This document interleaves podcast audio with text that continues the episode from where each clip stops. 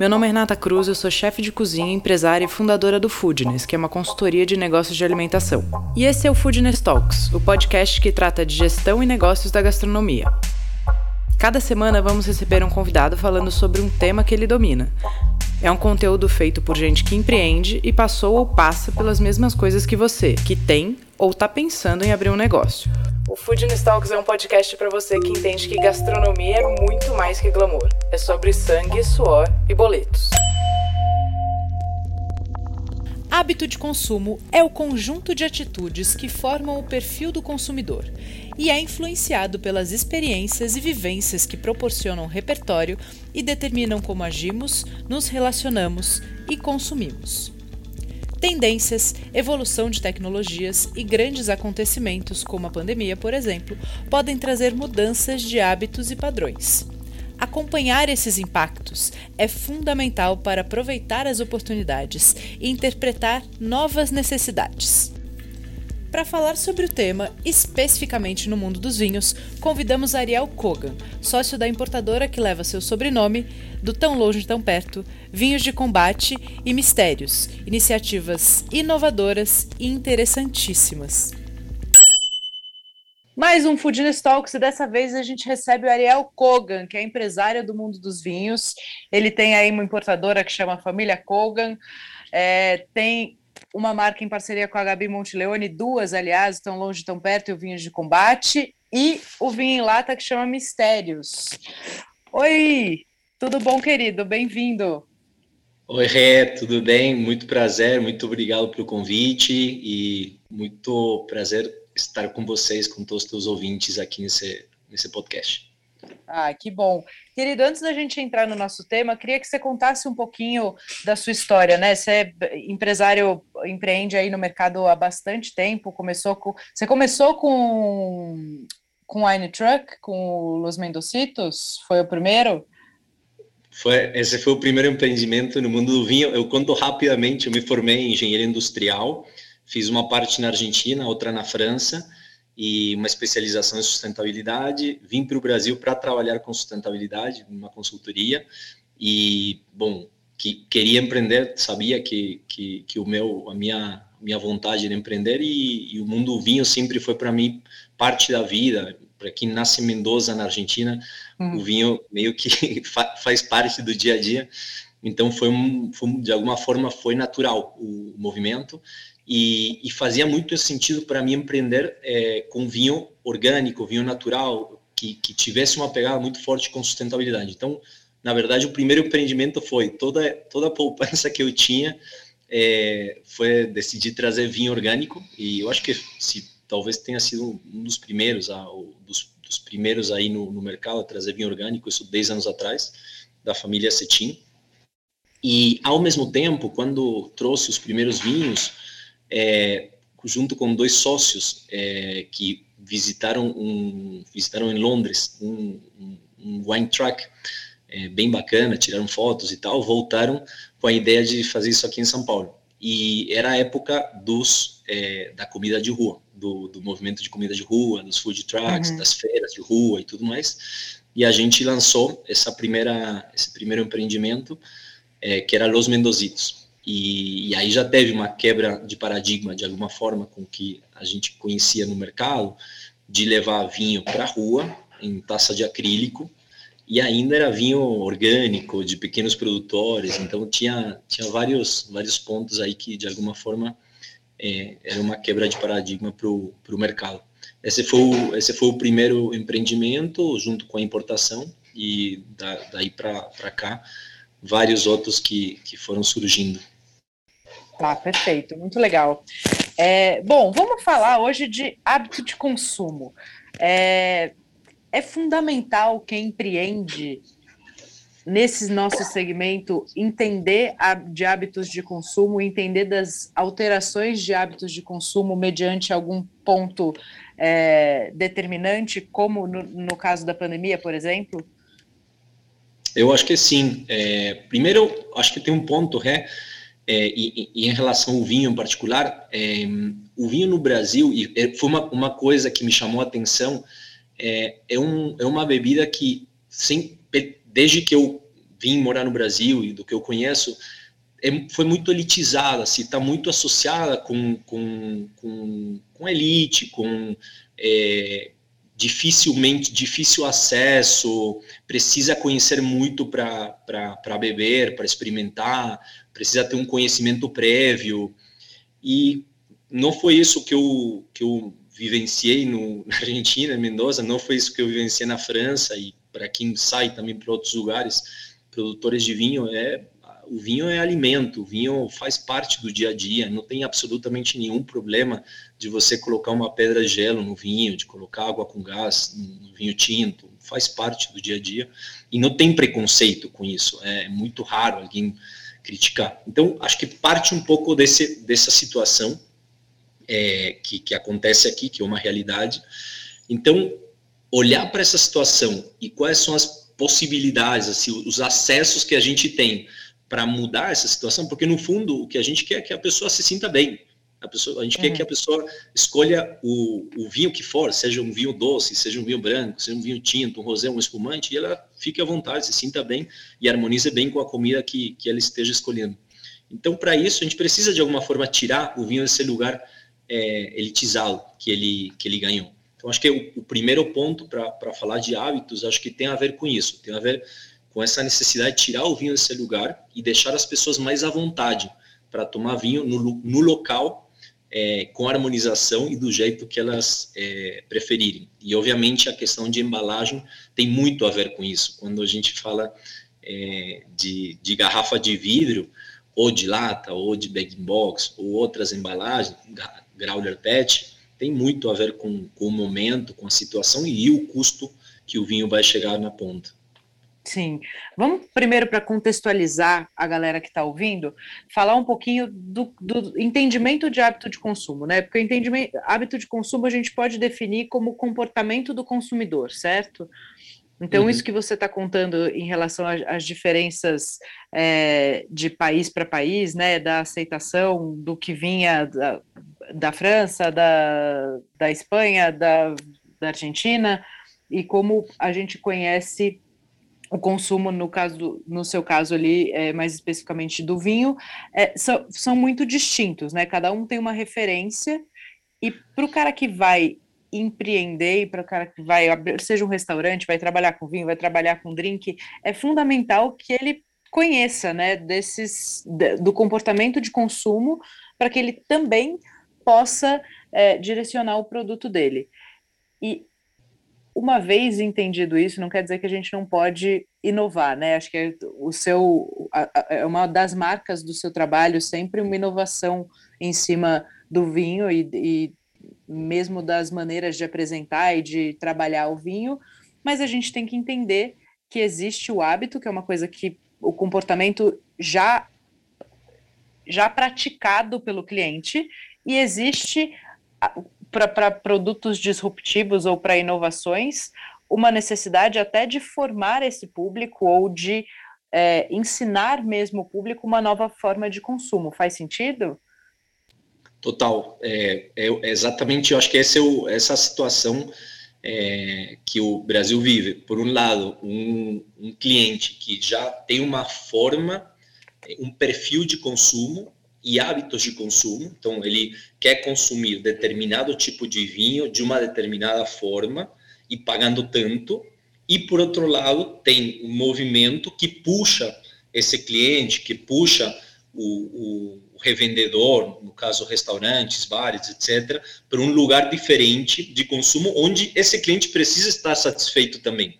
Porque não, não faz sentido você tirar é, esse consumidor do lugar de conforto, da zona de conforto dele e levar para um lugar onde ele não fique confortável, não, não, não fique à vontade com o que ele está consumindo e da forma que ele está consumindo. Então, é, se está certíssimo como você colocou, existe uma, um hábito, o hábitos de consumo é, de vinho hoje no Brasil é, e tem, tem tido uma, uma, uma certa uma tendência a mudar. Acho que talvez mais devagar do que eu gostaria, mas a, a mudar uhum. esses hábitos para um outro para um outro para um, um outro espaço é, talvez com, é, com mais possibilidades, mas é, tem, tem um ponto que eu sempre falo, é, é que é em relação ao paladar, assim, é, é, é muito interessante. quando você vai perguntar para uma pessoa que vinho ela gosta, provavelmente ela vai falar um vinho encorpado, seco e com muita madeira, assim, mais pesado, assim, vai falar, esse é o perfil. Quando você entrega vinho para a pessoa e ela degusta, o paladar diz geralmente alguma coisa diferente do que ela falou. E isso é super importante, porque o, o paladar se constrói desde que você é criança, se constrói desde, que, desde a infância. Então, muito interessante, quando eu participo de férias, por exemplo, um dos vinhos que mais é degustado, que mais garrafas a gente abre, é vinho doce.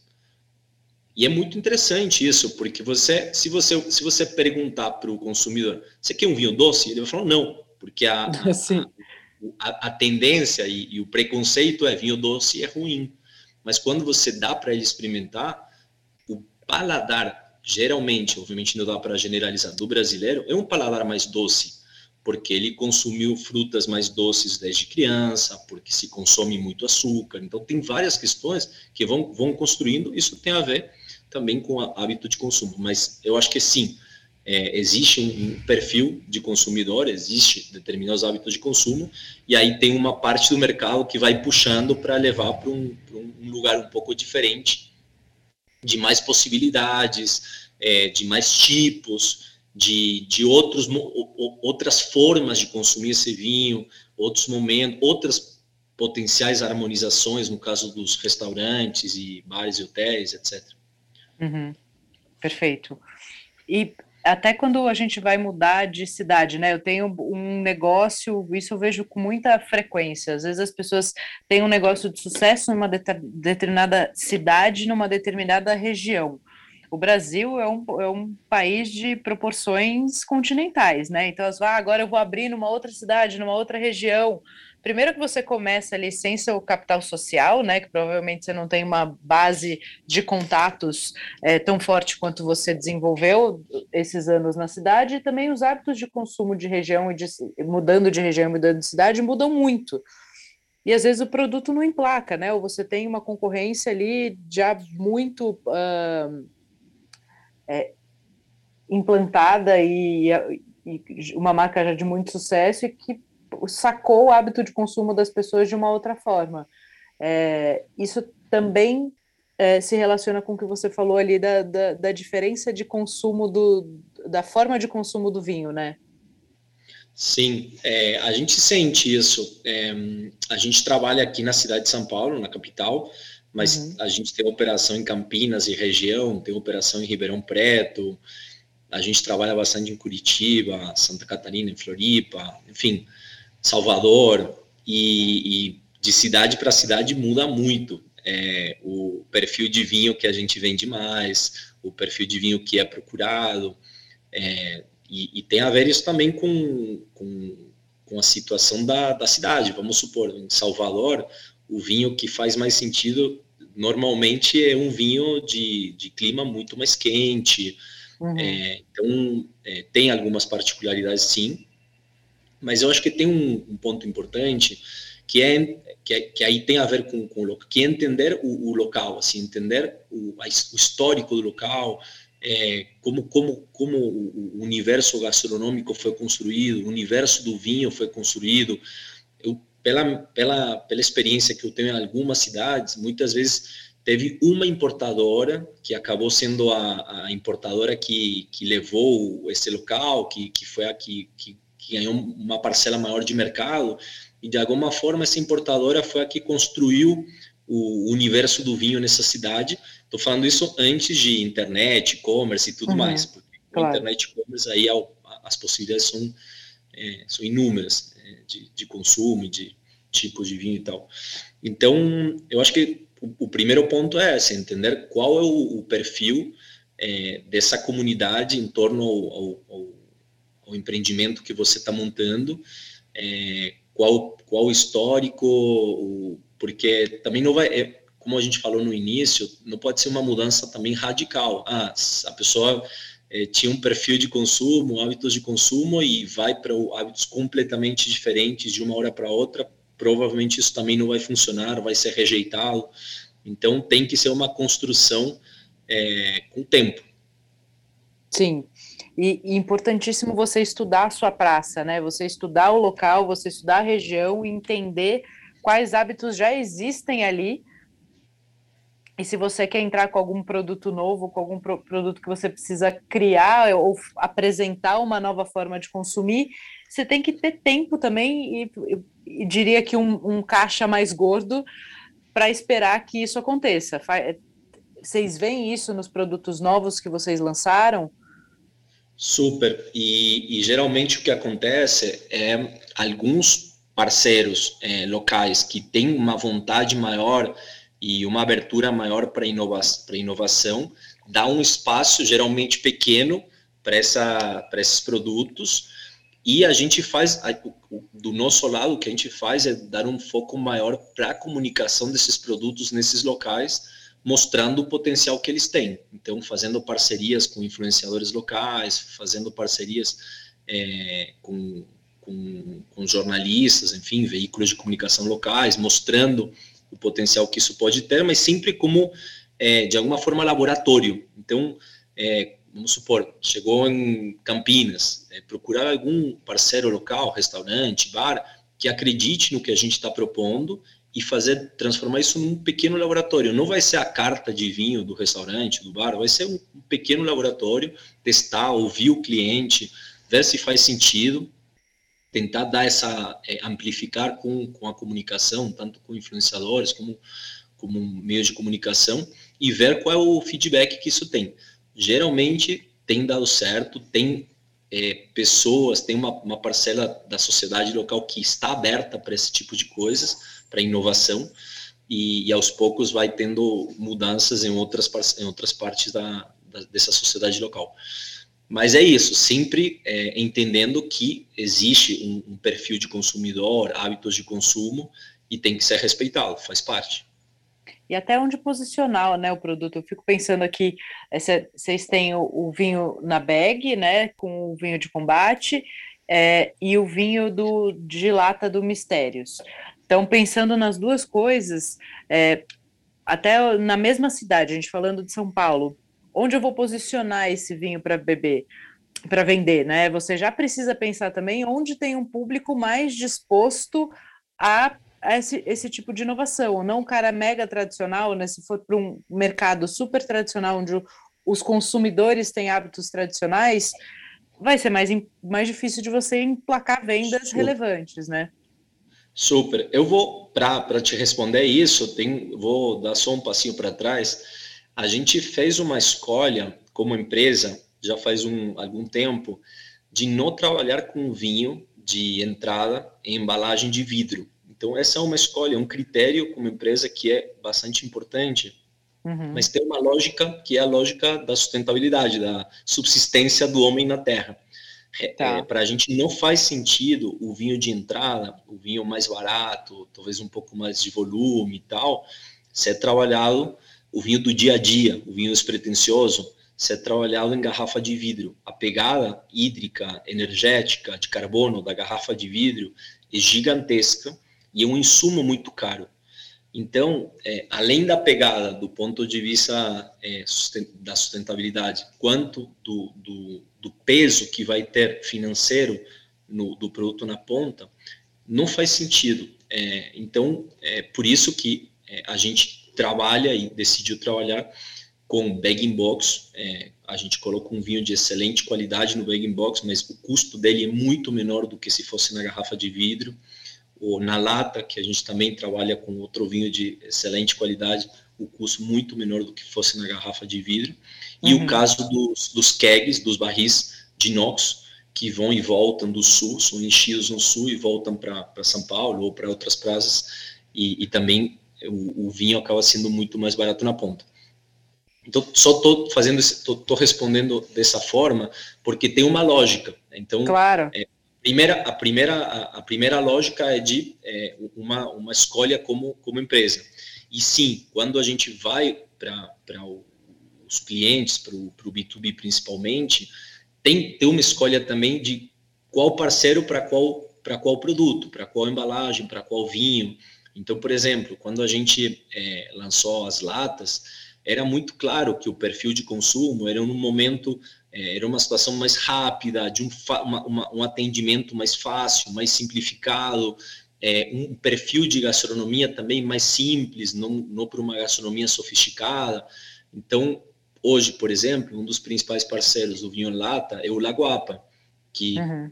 faz muito sentido para o perfil de atendimento, para o perfil de, de gastronomia que, que eles têm, estarem oferecendo um vinho de ótima qualidade nessa embalagem que é a lata. Sim, perfeito. No, no caso do, do bag-in-box, do, dos é, o bag in box, para quem não sabe, é um bag é, que é uma, é uma sacola especial onde é, é, colocado o vinho e em torno do bag tem um box de papelão e tem uma torneirinha na, na sacolinha que você puxa para fora e pode servir vinho. São 3 litros ou 5 litros, a gente trabalha com 3 litros. E para muitos bares e restaurantes que também tem uma operação simples de, de serviço de vinho e tudo mais, poder servir em taça um vinho de qualidade do bag, que tem uma validade, tem uma. A gente dá um prazo de validade, mas depois de aberto de um mês, é muito bom, porque você não perde o que você perderia com a garrafa, além do que eu coloquei da, da questão de sustentabilidade. Então, você está servindo um vinho de ótima qualidade e tem uma, uma vida útil dentro do bag que é relativamente longa, que é de um mês. E no caso do, do barril, é, também tem seu, seu, seu perfil de, de, de, consumi, de consumidor, de revendedor, que também tem, tem algumas características interessantes. Por exemplo, você tem um bar com 10, 15, 20 torneiras, uma câmara fria que oferece cerveja. Por que não oferecer vinho também na torneira? Ou tem um bar que tem várias torneiras ou, ou chopeira, por que não oferecer um, uma das torneiras ser de vinho? Então, eu acho que cada, cada um do, dos projetos, cada um da, de, desses, dessas embalagens se adapta a um perfil de consumidor e vai ter um desafio, sim, que foi, é parte do que a gente colocou é, é na, na tua pergunta anterior, vai ter um desafio, sim, desse revendedor, desse restaurante, desse bar, desse hotel, conseguir explicar da, menor, da melhor forma possível para seu cliente por que, que ele está fazendo aquilo. Então, é, e, e, nesse sentido a gente ajuda muito, assim, a gente tem, tem dado muitíssimos treinamentos, tem, uma, tem pessoas da equipe que, que estão é, à disposição dos, dos, dos parceiros para dar treinamento, para conversar com eles, porque de fato é um desafio. É, você explicar por que, que você está servindo uma taça de vinho que vem num barril, que vem num bag box e tudo mais tem que formar o público, né? É uma inovação e aí você precisa justificar e precisa também deixar o, o seu colaborador, falando aqui da cadeira do dono do restaurante, seguro com essa informação, porque se o cliente pergunta e o garçom não é não está seguro na resposta, a chance do cliente consumir cai, né? Exatamente. Fala aí, não entendi, deve ser ruim esse vinho aí, e o cara não come, Exato. não compra. Exatamente. É, acho que esse é o ponto em, em, relação a essas inovações. Eu acho que esse é um ponto central. Assim, a gente explicar de uma forma clara e simplificada por que, que essas embalagens são podem conter um vinho tão bom quanto o da garrafa e fazem uhum. mais sentido para esse momento, para essa situação de consumo. Esse é o, pra, talvez hoje o nosso principal desafio. Na hora que a pessoa experimenta, está resolvido, porque o vinho é muito bom.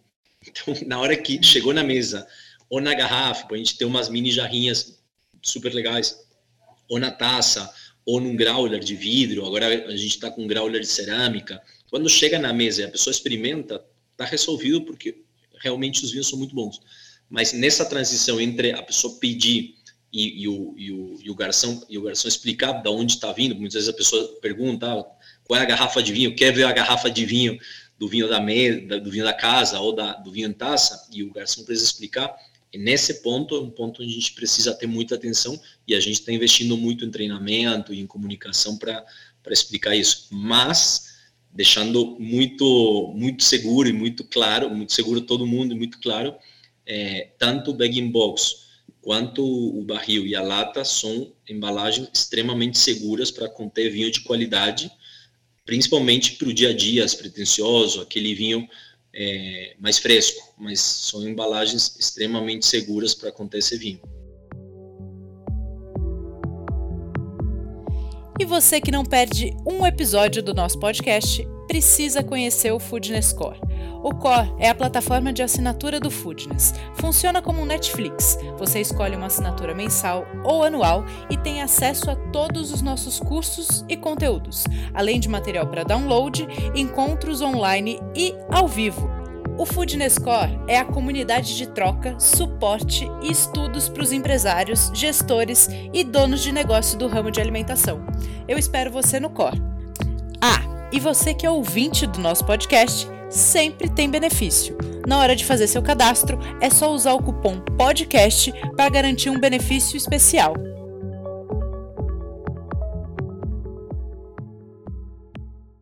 E o consumo do vinho brasileiro, assim, existiu por muito tempo um preconceito é, com o vinho brasileiro, né? Como é que você vê esse cenário hoje? Isso é de fato uma existe aí uma mudança de hábito no consumo do vinho brasileiro? O Ré, nessa não tenho dúvidas, sim. É, se eu, eu eu comecei a trabalhar com vinho brasileiro com a vinícola Guatambu faz uns nove anos. Eu comecei faz dez, eu comecei a trabalhar com eles faz nove. E, e lá atrás, com certeza existia uma barreira. Era, era difícil, independentemente da qualidade, porque no caso da Guatambu, e tem outras vinícolas muito boas eh, fazendo vinho no Brasil, a qualidade é muito alta. Mesmo assim, existia uma, uma resistência, uma barreira. De alguns anos para cá, e a pandemia acelerou sim, fortemente esse processo, é, as pessoas começaram a aceitar e começaram a procurar muito por vinho brasileiro. E eu estou falando tanto do consumidor final quanto do intermediário, porque o consumidor final está procurando, está demandando no restaurante por, possibilidades, rótulos, vinhos novos brasileiros que ele não consome, e o restaurante também está é, indo atrás desses, desses vinhos e está é, construindo uma carta cada vez mais com vinho brasileiro. Então, não é uma, não é uma moda, é uma tendência, veio para ficar e vai ter cada vez mais consumo de vinho brasileiro, como acontece na grande maioria, esmagadora maioria dos países produtores de vinho. Todos os países produtores de vinho priorizam e procuram vender vinho nacional, vinho feito no país. Então, isso vai acontecer aqui no Brasil. Qual o desafio no Brasil? Plantar mais uva vitivinífera. Esse é o grande desafio. A maior parte da uva que hoje tem no Brasil é uva americana. Dá tá. para fazer vinho? Dá, mas é um vinho diferente do que a gente está acostumado e talvez até diferente do que o consumidor procura em muitos casos. A gente precisa explicar para ele o que é uva americana. Então, o grande desafio é plantar mais uva vitis vinífera para ter mais oferta, porque demanda tem e vai ter cada vez mais. Tanto é que o preço é alto porque a demanda é alta e a oferta é baixa de uva vitis vinífera de qualidade. Então, isso ah. não tenho dúvidas, vai ter cada vez mais procura por vinho brasileiro. E o vinho brasileiro tem uma qualidade cada vez melhor. E um ponto importante que se fala pouco, o vinho brasileiro faz sentido para o Brasil, porque o Brasil tem uma acidez natural no vinho que faz sentido para clima tropical. Então, se tá. o produtor ele mantiver a acidez natural que a, que a uva permite para fazer o vinho pra, na elaboração, são vinhos frescos e é o que o Brasil precisa, porque é um clima tropical. Então, é, essa é uma pergunta que tenho poucas dúvidas para te responder. e o hábito de consumo do. Podemos até falar um pouco de São Paulo, que é uma região aqui onde a gente transita super bem, do consumo em taça. Eu tenho a impressão que isso também aumentou, né? Que as pessoas é, começam a ter com mais frequência o hábito de, ah, vou almoçar e vou tomar uma tacinha. Eu não vou tomar uma garrafa, mas vou tomar uma taça, é, um almoço rápido. É, você percebe isso? Isso é de fato uma mudança de comportamento aí, uma, um hábito de consumo adquirido já? Sim, é, tenho até algumas, é, tem, tem, algumas situações que, que comprovam isso. É, a gente tem uma parceria muito, muito forte com o Futuro Refeitório, uhum. digo no tão longe, tão perto. O Futuro Refeitório, acho que foi um dos primeiros locais que acreditou no projeto e, e a gente estabeleceu uma parceria muito forte. E hoje a carta de vinhos do futuro refeitório exclusivamente on tap, é na torneira. Eles não vendem garrafa de vinho. É na torneira, serviu em taça. E o consumo vem aumentando mês a mês. Teve mês que até duplicou o consumo por ser em taça. Então, ou em garrafa de 300 ml. Então, é, obviamente não é o único caso, a gente vê isso em outras situações, outros contextos, em que o, o parceiro serve o, na taça do, do bag box, ou da lata, ou do o, o mesmo do, do, barril, mas de fato as pessoas têm procurado cada vez mais vinho em taça, e eu acho que tem uma, um, aí eu acho que uma, uma dica é, para o mercado, é, eu acho que o fly, que é a, a, possibilidade de você oferecer mais de um vinho numa refeição, é, quantidades pequenas, é uma oportunidade muito interessante nesse momento, porque de fato o consumidor está procurando é, experimentar vinhos diferentes, muitas vezes para o preço não vai conseguir comprar duas ou três garrafas num jantar, ou mesmo duas ou três taças de um tamanho maior num jantar, mas um fly ele conseguiria. Então, é, eu acho que tem uma oportunidade, eu tenho falado isso com alguns parceiros. O que, que é o fly? O fly é uma experiência de, de, de experimentação de vários vinhos, de vários é, rótulos, em quantidades pequenas. Geralmente tá. são 50 ou 70 ml. Então, numa refeição, você pode experimentar três, quatro, cinco vinhos diferentes. O Mani faz isso muito bem. Tem, tem alguns restaurantes que fazem isso, que eu acho que é, um, é uma forma muito interessante. Primeiro, de você vender mais, e segundo, de dar a oportunidade para o consumidor de experimentar mais rótulos. Então, é, na Argentina também se, se utiliza bastante isso. Eu, eu acho que é uma, é, um, é uma, é uma oportunidade para o consumidor experimentar mais vinhos e para o restaurante conseguir abrir mais vinhos em taça é, para o caso, para os que não têm barril, bag box ou, outros formatos, uhum. e ter mais, ter uma, uma, um volume de venda maior. Mas voltando para a tua pergunta, sim, eu, pela minha percepção, não tenho números para isso, mas pela percepção de mercado, é, tem, tem aumentado o, consumo de, de vinho em taça, a gente é, é demandado por mais rótulos, inclusive de garrafas de vidro para servir em taça, Inclusive, a gente tem feito umas mini jarrinhas, como se fosse um mini decanter, para servir essa taça em contextos diferentes, situações diferentes, e muitos, muitos parceiros estão pedindo essas mini jarrinhas justamente para oferecer o, os vinhos em taça. Eu acho que faz sentido, é, faz sentido tanto por, por conta do horário, quando a pessoa vai almoçar geralmente não toma uma, uma garrafa de vinho, quanto no caso do jantar para poder experimentar mais de uma taça. Às vezes a pessoa pede mais de um prato, são aqueles restaurantes que oferecem a possibilidade de pratos para compartilhar, e aí um prato harmoniza melhor com um vinho branco, com um vinho laranja, outro prato harmoniza melhor com um vinho tinto, quer fechar com uma, um espumante na sobremesa, enfim. Aí te dá uma, uma flexibilidade maior para a refeição. Tá. Fora que é uma, uma, oportunidade de aumento de ticket médio, né? Então, se a gente está falando aí é, de, um, de uma hamburgueria, de uma pizzaria que fala, ah, eu vendo pedaço de pizza para comer com a mão. Legal, se você tiver, além da cerveja, que é, é um clássico já, o vinho em lata ou o, o vinho em bag, você pode aumentar seu ticket, né? Uma pessoa que não toma cerveja, por exemplo, ela vai tomar vinho. E aí você trans, é, faz, faz um upsell aí da sua, no seu negócio e incrementa Sim. seu ticket médio. E, e, e eu acho que acho, acho que esse é um ponto super importante e, e, hoje, por exemplo, a gente consegue pelas nossas contas e, e aí tem vários parceiros que confirmam essas contas, vender uma taça a 15 reais é, é, muito que, se você for olhar para o mercado, é difícil encontrar uma taxa abaixo dos 20, 25. Uhum. Nesses formatos que a gente está conversando, você consegue vender uma taça por 15, 18 reais de um vinho de ótima qualidade, e aí sim, tem mais possibilidades de você, como você falou, aumentar o ticket médio do, do, do cliente, que às vezes não iria para um vinho porque é muito caro e tudo mais. É, o cara que também, é, ah, eu não quero tomar uma garrafa, né? Eu tô, quero tomar um vinhozinho no almoço, mas a pessoa que eu tô quer tomar uma cerveja, eu não quero tomar uma garrafa inteira, então como é que eu faço?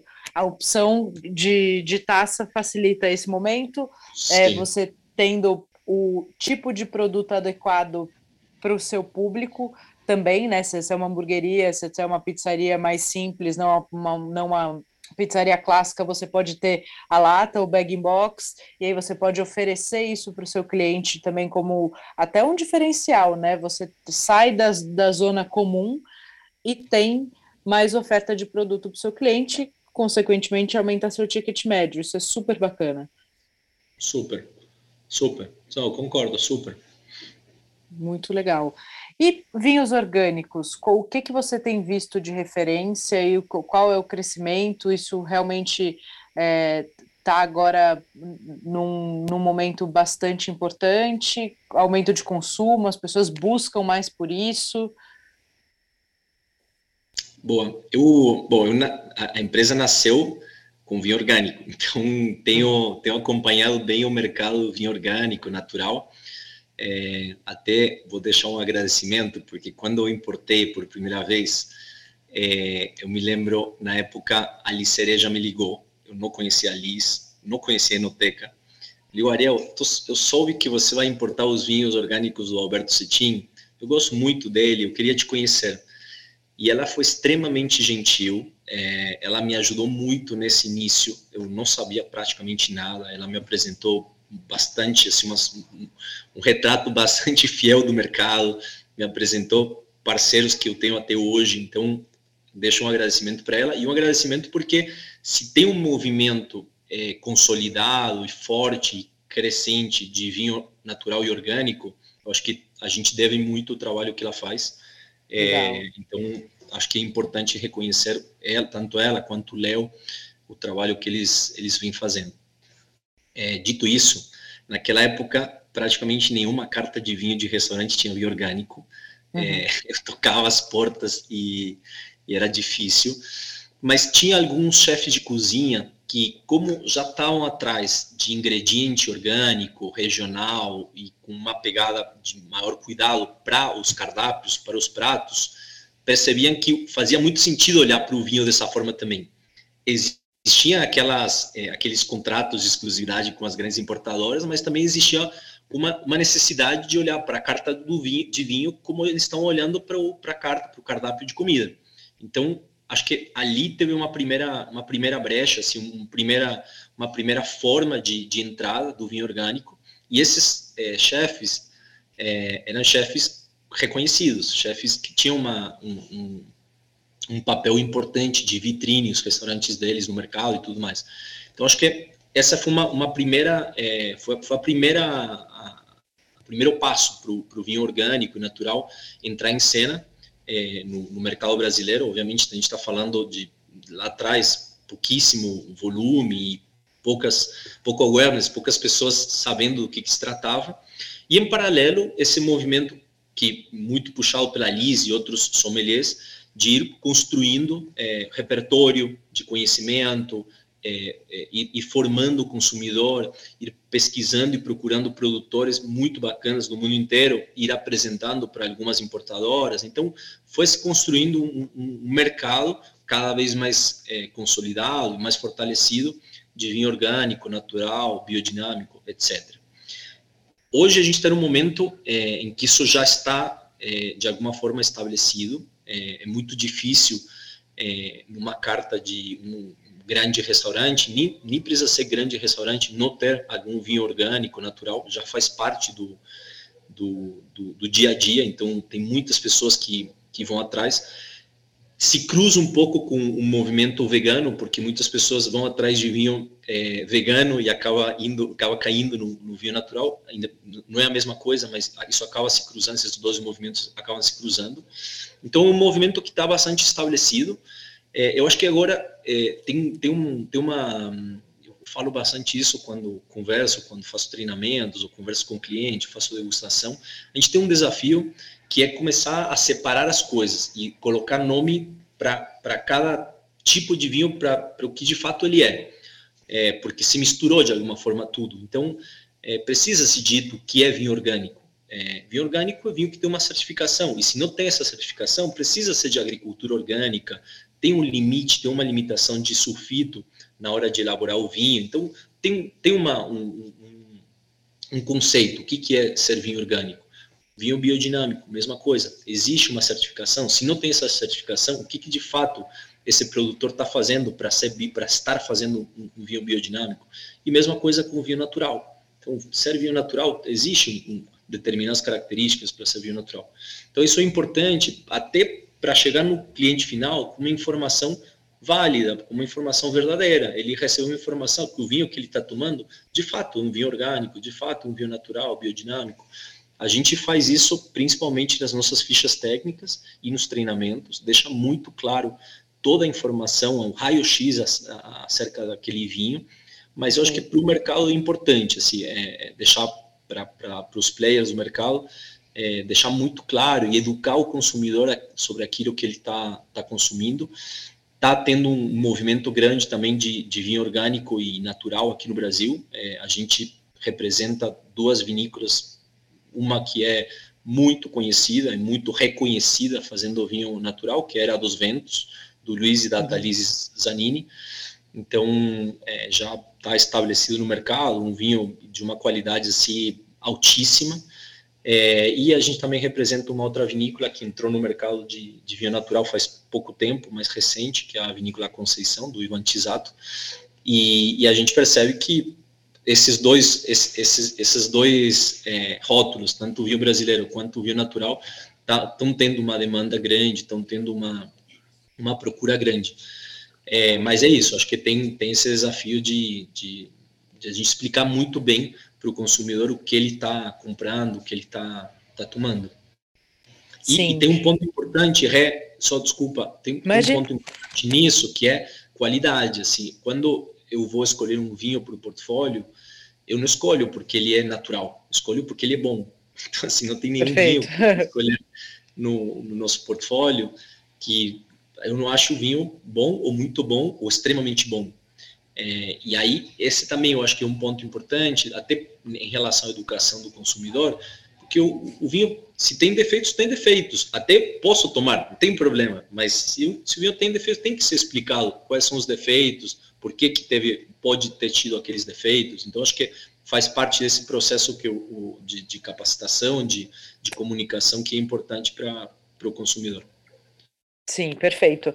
E aí eu queria te perguntar, a gente falou um pouco dos hábitos de consumo que vêm das pessoas, né, que da, da região, etc. Então, isso é uma coisa que está ali, o porquê que as pessoas têm aquela atitude ou buscam aqueles produtos na hora de fazer a escolha da compra, né? Então, isso são referências. Então, as referências fazem toda a diferença no hábito de consumo. Agora, as tendências também estão intimamente ligadas com as futuras mudanças no hábito de consumo. Você acha fundamental acompanhar a tendência e ficar perto, entendendo o que está acontecendo? Se eu, se eu tivesse um bar, restaurante ou hotel em qualquer cidade do país, sim, eu ficaria ligado com as tendências, independentemente de não estar conseguindo implementar elas no meu estabelecimento.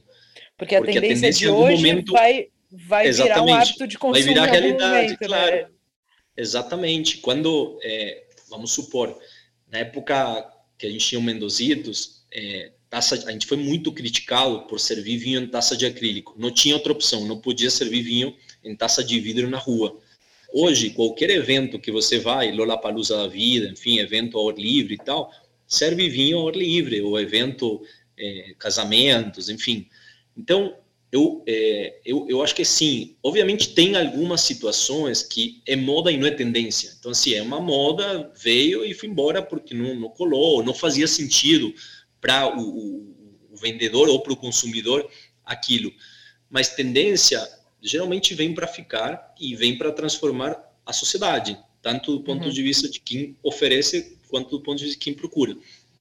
Então, se eu tivesse um estabelecimento, independentemente da região, do país, da cidade, enfim, do, do eu, eu ficaria muito ligado a essas tendências, porque é alguma coisa que em algum momento vão acontecer.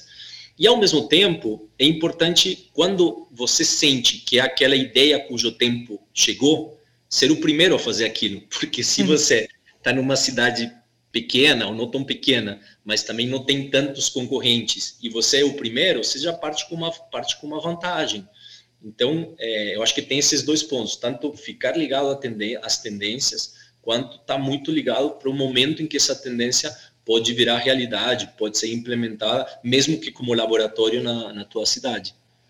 Sim, e aí vou te fazer uma pergunta ligada a isso que eu acho interessante, porque também tem muito a ver com o perfil do empreendedor, né? Porque tem gente que é super inovadora e topa ser disruptivo e entende também que ser o primeiro tem o preço de você pegar o facão e abrir essa abrir a mata, né? Você provavelmente é, vai ter mais dificuldade, não vai ter um caminho é, traçado, você vai bater cabeça, você precisa ser bastante resiliente, né? Você precisa entender que essa é uma característica que vai ser exigida de você repetidas vezes se você for inovador. E aí você precisa entender, acho que se é, é, o seu perfil. Tem gente que realmente não não tem esse perfil e que sofre nesse processo e que aí tudo bem, fica antenado e assim, pô, alguém fez, entrou, foi legal, começou a funcionar, faz também. Você nunca vai ser o primeiro, mas acho que é, é, é importante entender também, né, quais são as suas características como empreendedor ou como empresário. É, você entende isso como uma, uma necessidade? Não, eu, eu acho que soma muito é, mas eu também acredito que tem personalidades e Sim. tem muitas pessoas que não ficam é, muito à vontade com esse grau de incerteza ou é, enfim, é, acho que principalmente incerteza. Então, eu acho que o, o, empreendedor ele precisa ser resiliente, isso não tenho dúvidas. Sim. O empreendedor ele precisa procurar é, a inovação permanente, mas dentro dos limites é, de, de segurança e que, que ele tem. E aí cada um tem, tem esse, esse, esse, esses limites diferentes. No meu caso, eu acho que é, eu meio que me construí dessa forma, se faz parte, essa construção e de, de, de, é, desconstrução faz parte do, do, do, meu DNA como empreendedor. Então não vejo Sim. muito como fazer diferente. É, mas eu, eu acho que depende muito da personalidade de, de cada um e não acho que é, tenha um errado, um, um certo um errado. É, não é determinante, porque... né? Você pode ser um não, ótimo empresário sem ser um cara inovador. Totalmente. Ou, ou talvez inovador a, da, da, tua, da tua maneira, do, do, na, no teu entendimento de limites é, para essa inovação. Sim. Por isso que eu falei, a, a gente estava falando no início dessa questão de laboratórios, eu acho que para muitos é, empresários é, faz sentido testar de forma de, de, formato laboratório e implementar no seu negócio inteiro uma, uma mudança, uma, uma inovação é, que, que, possa ter consequências que ele não está disposto a enfrentar. Então, eu, eu acho que não é, não é determinante, eu acho que cada pessoa é empreendedor, tem seu perfil de, de, de risco, e aí vai depender do, do, também do mercado, quanto o mercado está é, é, tá, tá aberto para esse perfil de, de, empreendedor ou não, porque tem, tem locais onde se você não for inovador, você vai ter dificuldade, e tem locais onde se você for inovador, vai ter dificuldade. Você vai sofrer então, mais, né? Exatamente. Então tem que entender onde você, em que mercado você está inserido para entender qual o nível de risco que você vai assumir. Mas, é, de, de modo geral, de novo, estar olhando para as tendências, estar estudando o, o, andamento dessas tendências, estar aberto para é, a inovação ou pequenos pilotos de inovação é, e em determinados momentos assumir risco, acho que é, uma, é um, um critério para qualquer empreendedor. Aí depois Sim. cada um avalia qual o, o nível de, de risco, os limites que ele está disposto a, a assumir. E para a gente encerrar, queria que você falasse um pouquinho para quem tem negócio, assim, como trabalhar o vinho é, dentro de diferentes frentes, né? Você acha fundamental é, usar o vinho como um aliado é, para todo tipo de negócio e trazer essas soluções, por exemplo, a lata, se o seu formato de, de atendimento não é um formato clássico, você tem o autoatendimento, por exemplo, é, isso traz um diferencial para os negócios? Eu vou colocar da seguinte forma, Ré. É, o Brasil, o brasileiro, consome menos de 2 litros de vinho por ano, enquanto o argentino acho que está consumindo uns 20, e aí tem países que consomem as, acima dos 40. Então, o potencial de consumo de vinho no Brasil, país de 210 milhões de pessoas, é muito grande. Então, esse é o primeiro ponto. Quem, quem é, não colocar vinho no seu negócio está perdendo uma oportunidade grande. Ponto um. Ponto dois. Entender como, como e para quem, como colocar esse vinho dentro do teu negócio. Então, é, se você entendeu que o vinho é uma oportunidade, que ele vai é, é contribuir tanto com o ticket médio, mas também com a qualidade do que você está fazendo, porque, no fundo, como a gente disse, o vinho é alimento e o vinho harmoniza de forma sensacional com comida. Então, se você quer trazer ele, é, trazer maior qualidade no teu, no teu estabelecimento, no teu negócio, tá? Como, para quem e como você vai colocar esse vinho e que tipo de vinho é a última pergunta. Então, é, eu acho que o, o, o ponto principal é definir se você quer ter vinho, porque isso é uma oportunidade, e definir ter o vinho, qual é o teu público, como você vai colocar esse vinho e quais são os vinhos que você vai colocar. E aí o, o, me parece que o, a, a questão do, do formato é, vai depender muito de, das características é, e das, das respostas que você dá para essas perguntas. E eu acho que nenhum formato é excludente. Então, ah, eu vou ter, é, sei lá, garrafa e não vou ter é, lata. Não necessariamente, pode ser que você utilize a lata para ter o delivery é, e utilize a garrafa para a carta de vinho. Ah, mas então não vou ter o bag-in-box. Mas você pode ter o bag-in-box para servir o vinho em taça, porque você pode colocar ele na geladeira, tá pronto na temperatura para servir na taça.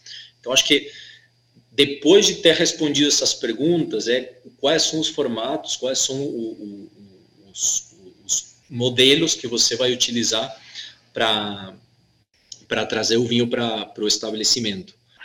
Então, dentro do que você está falando aqui para mim, a gente pode entender então que o vinho é também uma tendência, apesar de ser uma coisa que, que um hábito de consumo já conquistado pelo brasileiro, a gente tem uma oportunidade de crescimento muito grande.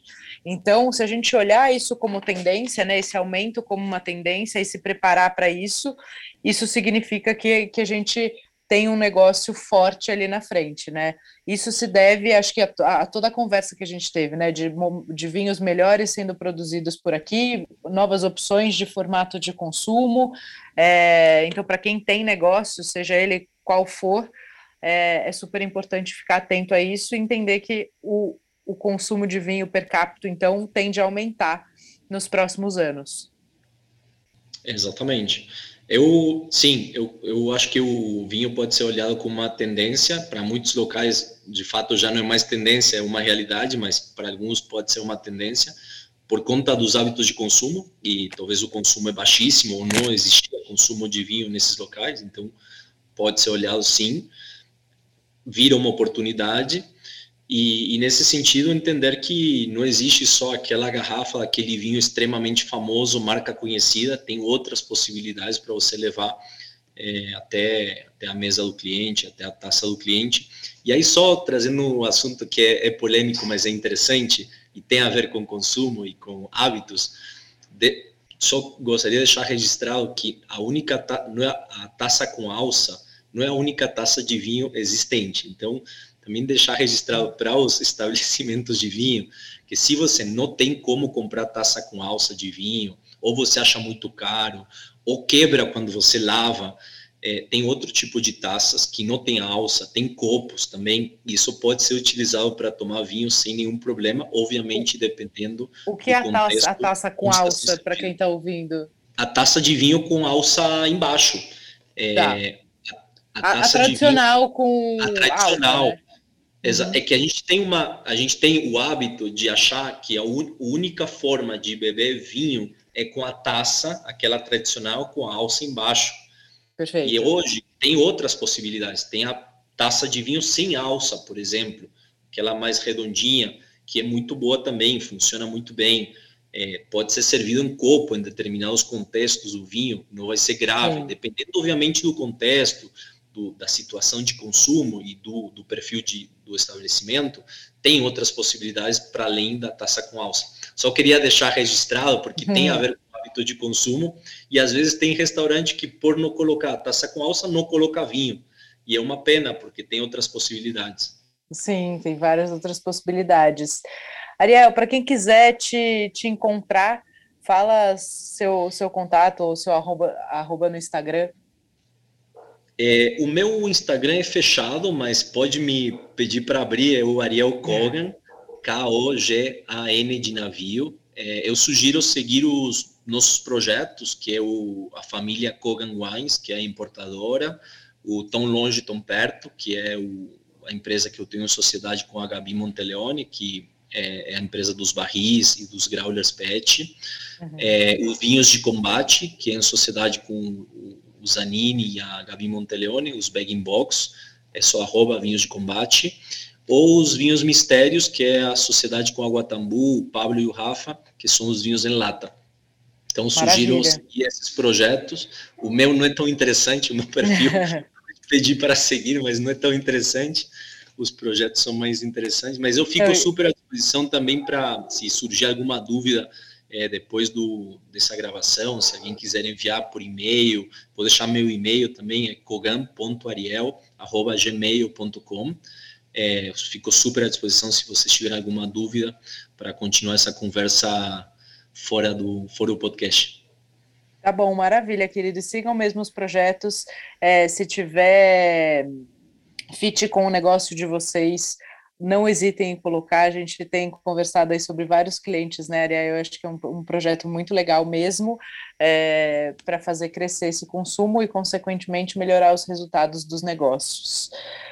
Querido, muito obrigada pelo seu tempo, pela sua disponibilidade. Eu que agradeço, Ré. Foi muito legal a conversa e eu espero que contribua e tenha ajudado um pouco para para aumentar o consumo de vinho aqui no Brasil. Maravilha, vamos tomar vinho. É isso aí. Obrigada, querido. Um beijo grande. Um beijo, Ré. Muito obrigado e parabéns pelo podcast, pelo teu trabalho.